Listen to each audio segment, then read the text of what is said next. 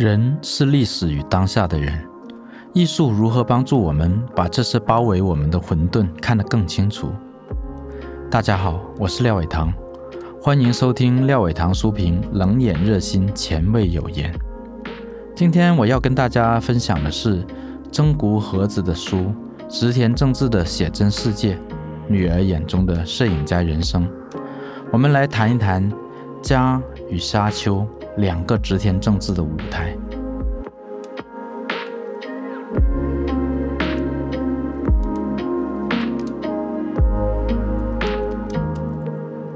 我到现在还不能忘记，我第一次站在巴黎的奥赛博物馆里边那幅莫奈所画的母子像前面，我莫名的流下眼泪的那一刻。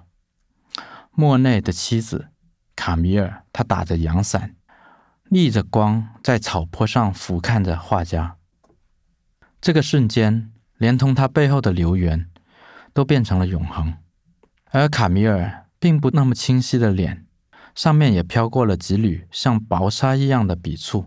我想，这个笔触就是时光本身，是艺术所对抗，而最后跟他和解的时光。我曾经觉得，这幅画就代表了人类全部的幸福。日本的前卫摄影大师植田正治拍摄他的家人的时候，也常常会有这种莫奈的视觉。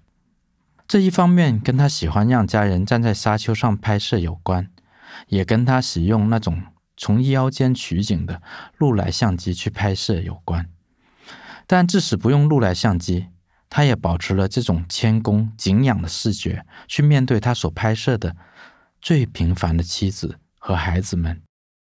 甚至可以这样说，正正是因为对平凡的人和物保持着俯首的态度，织田正治的虔诚把这个小世界点石成金。家对于一个前卫艺术家的意义究竟是什么呢？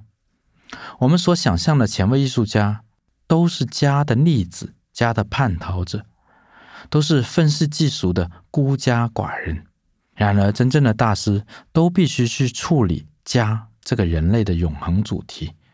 织田正治的处理方法可以说是最微妙的一种。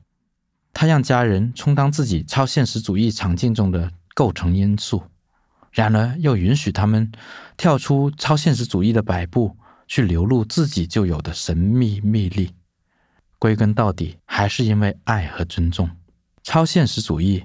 是要阻止家人呈现到日常里面去，而爱与尊重要让日常从本身展现出他们的灵光。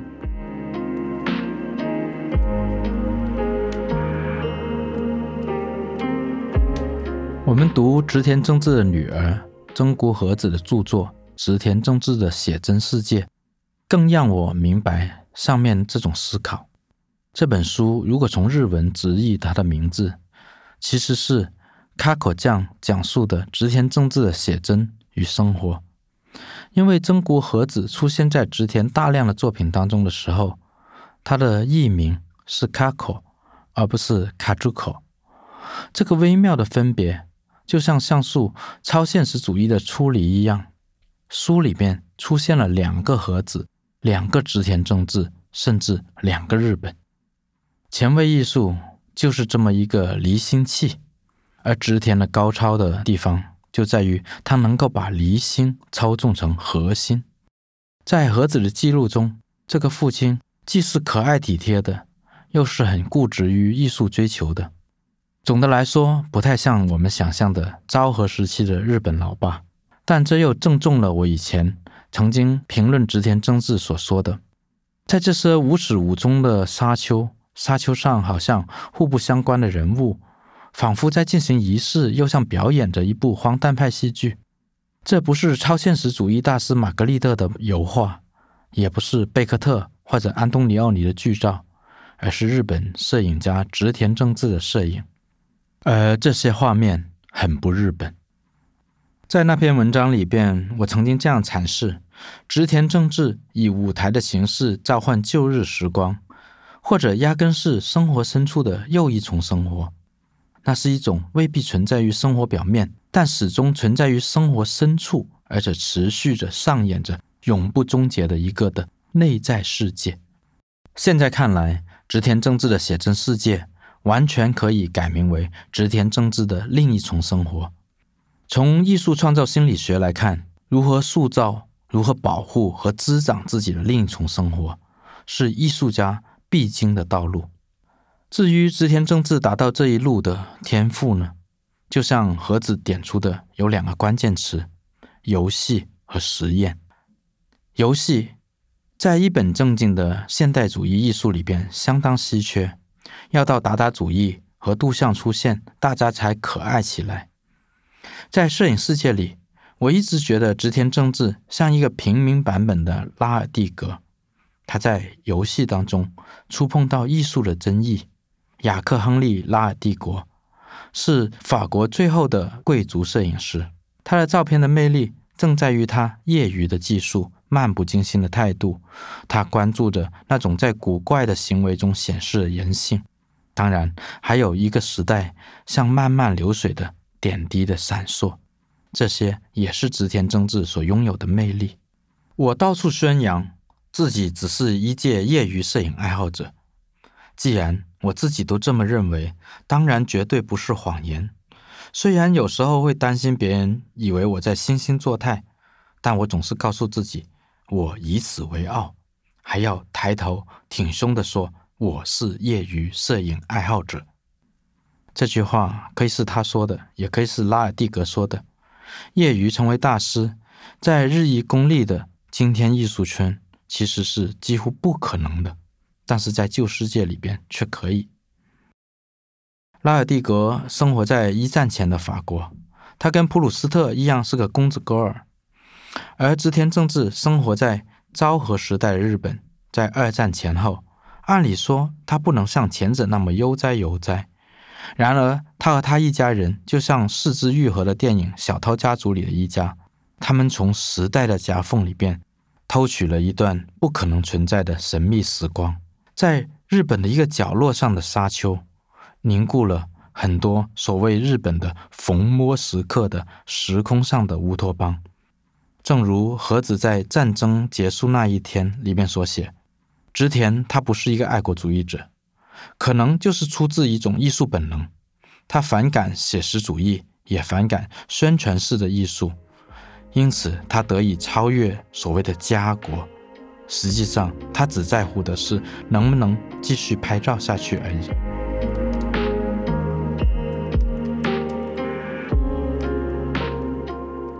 不过，时代还是绕不过的，他自然会对艺术家如影随形地跟随着。当日本投降，美军进驻，就连植田正治生活的那个小镇静冈，也难以避免他们的影踪。像泡泡糖气球那篇文章，与织田正治创作的双联作《手枪与泡泡糖》这幅摄影作品，也因此无可避免地带有了政治隐喻。头戴着新闻纸折叠的美军水手帽，手拿着玩具手枪和美国泡泡糖的盒子姐弟，就让我想起上鲁高达的电影《狂人皮埃罗》里面那戏中戏的一幕。他们对美国的复杂态度就尽在其中，始终还是家和家所在的乡镇，给予了植田正治真正的滋养。其实，相对于他先声夺人的代表作《沙丘》系列，我更喜欢他中年的内敛的作品《同力》。我曾经把它评论为温情和诡异的结合，就像日本童话，表面是关于鸟取地区的岁时风土人情。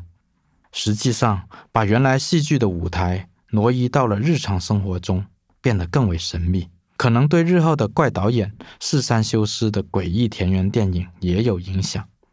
摄影大多数是远景，人的自由和非自由都同样隐隐在这个无情的山水里面。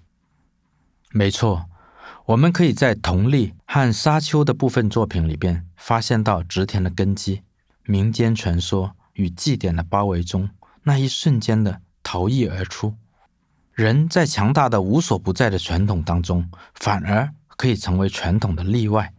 这是一个朴素版本的《死者田园记》，人物的黑暗近乎无，却闪烁着存在着，更加耐人寻味。这种民间神秘美学的余韵，今天呢、意想不到的在日本摄影中发酵着。这两年深受瞩目的志贺里江子的《螺旋海岸》就是他的继承者。日常神秘、死亡隐喻，这是现在渐渐的成为了日本新摄影的主流，大有取代荒木经惟之流的那种诗摄影的势头。还不如说，这是关于他人的诗摄影，是用虚构达到的深度写实。织田正治估计也没有刻意的这么去做。但是他的作品却提示了日后日本的前卫摄影那种冷的可能性。关于所谓的织田调，也就是织田正治的影像美学，日本的策展人佐藤正子也说过：假如像土门泉这样的日本现实主义摄影的关键词是热和有力度，那么织田调的关键词就应该是冷和距离感。日本评论家饭泽耕太郎甚至认为，织田正治大部分作品都可以看作静物摄影。冷、静、距离是曾古和子笔下那个怪爸爸暗地保留的力量。这让他生于乱世却偏离文化中心东京的时候，以他的一己之力颠覆着时代的喧嚣。但他没有一刻放弃过按动他的快门。即使是他脑中风躺卧在病房的时候，依然在盒子协助下拍摄了像病房视角这样的实验作品。其实对于他来说，病房和沙丘都是时代的侧影，别有一番存在的惊心动魄的波澜。在人生的最后五年，他事了拂衣去，在爱女的陪伴下，静静地回归到日本民间的神秘怀抱中了。